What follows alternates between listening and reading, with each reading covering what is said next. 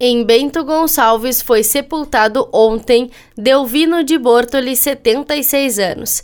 Em Caxias do Sul foram sepultados ontem Alberto Albé Canali, 65 anos, Alcides Castilho dos Santos, 60, Elza Magro Rise, 68, João Luiz de Oliveira, 62, Paulo César de Freitas, 44, Wilson da Rosa, 50, Erotildes Ramos Cardoso, 77, Noraci Rosinha Dalri, 87, Olímpia Macília Ferrari, 92, Adelar de Oliveira, 73, César Gobete, 49, Emily Cristielen da Silva Zenck, 21, Marcos Cristiano Vence de Moura, 31, Moacir da Silva Rinkink, 37, Thaís Silva da Silva, 27.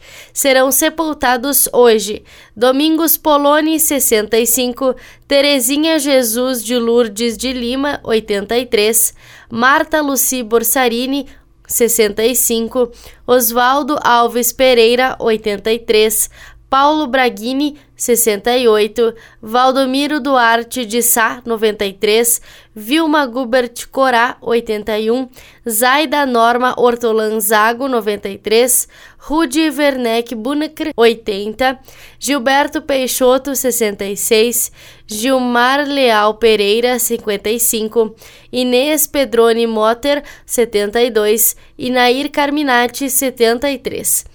Em Farroupilha, foi sepultada ontem Ivone Alves dos Santos, 63 anos.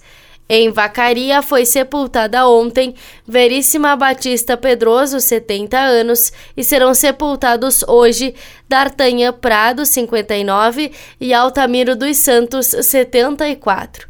Em Veranópolis foram sepultadas ontem Osélia Gonçalves da Silva, 69 anos, e Luizinha Lorena Ferromenin, 74.